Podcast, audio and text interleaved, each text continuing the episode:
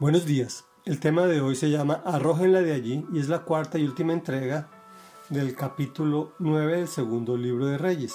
En contexto, Jehú había sido ungido como rey de Israel. Tenía que matar al rey Jorán junto con toda su familia.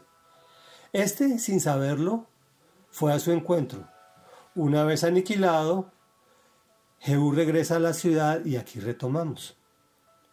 Cuando Jezabel se enteró de que Jehú estaba regresando a Jezreel, se sombreó los ojos, se arregló el cabello y se asomó a la ventana. Al entrar Jehú por la puerta de la ciudad, ella le preguntó, ¿Cómo estás, Simri, asesino de tu señor? Levantando la vista hacia la ventana, Jehú gritó, ¿Quién está de mi parte? ¿Quién? Entonces se asomaron dos o tres oficiales. Y Jehú les ordenó, arrójenla de allí. Así lo hicieron, y su sangre salpicó la pared y a los caballos que la pisotearon. Luego Jehú se sentó a comer y beber y dio esta orden. Ocúpense de esa maldita mujer, denle sepultura, pues era hija de un rey. Pero, cuando fueron a enterrarla, no encontraron más que el cráneo, los pies y las manos. Así que volvieron para informarle a Jehú y éste comentó. Se ha cumplido la palabra que el Señor dio a conocer por medio de su siervo Elías, el tisbita, que dijo, en el campo de Jezreel los perros se comerán a Jezabel. De hecho, el cadáver de Jezabel será como estiércol en el campo de Jezreel, y nadie podrá identificarla ni decir, esta era Jezabel. Reflexión. Muchas veces pensamos que la justicia de Dios no existe. Cuando vemos personas como Jezabel matando gente, robando, en corrupción, en tantas cosas, haciendo y deshaciendo, con poder y con riqueza, e incluso ya estaba mayor. Aun cuando el Señor se demora esperando a que todos procedamos al arrepentimiento, su justicia llegará. Podemos ver también en esta escena la arrogancia de esta señora.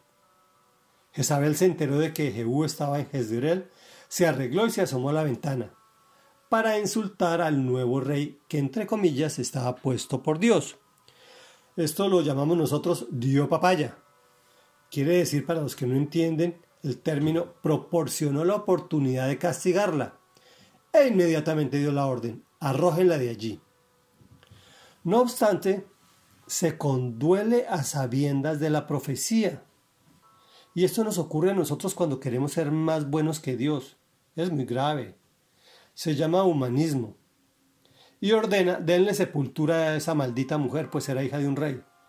Pero ya estaba sentenciada. Ya Elías había profetizado. Cuando fueron a enterrarla encontraron el cráneo, pies y manos. Ahí sí citó la profecía. En el campo de Jezreel los perros se comerán a Jezabel.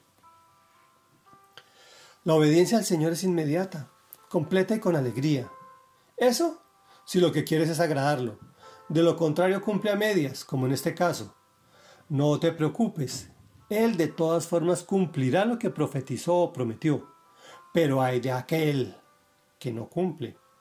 Jehú pasó en esta ocasión pues había hecho en sí ya mucho y adicionalmente le quedaba bastante trabajo desagradable, pero necesario a los ojos del Señor, que veremos en los próximos capítulos. Mira la forma en que Dios ve a estas personas. Jezabel será como estiércol. Puede ser reina o rey o lo que sea. Si no estás con Dios, ya conoces qué piensa de los incrédulos, idólatras y hechiceros. No practiquemos nada de esto, pues sus planes son de bienestar y no de calamidad, para que los que creemos que Jesús es la puerta, que Jesús es el camino, que Jesús es la verdad, que Jesús es la vida y que nadie va al Padre sino por Él. Oremos. Padre nuestro que estás en el cielo, santo, santo, santo sea tu nombre. Venga a nosotros tu reino. Perdónanos, Señor, pues algunas veces pensamos que tu justicia, mi Dios, sería más expedita. especialmente cuando vemos personas malas haciendo y deshaciendo con poderes y riquezas, Señor, sin castigo aparente. Sabemos que te demoras esperando a que todos procedamos al arrepentimiento, pues nos sentimos desalentados al ver campante la corrupción, la injusticia, la violencia.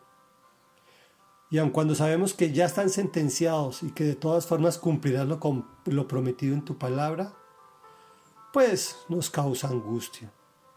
Derrama tu misericordia sobre nosotros para fortalecernos en ti, puesto que conocemos que para los que creen que Jesús es el camino, la verdad y la vida, y que nadie llega al Padre sino por Él, tienes planes maravillosos para darnos un futuro y una esperanza.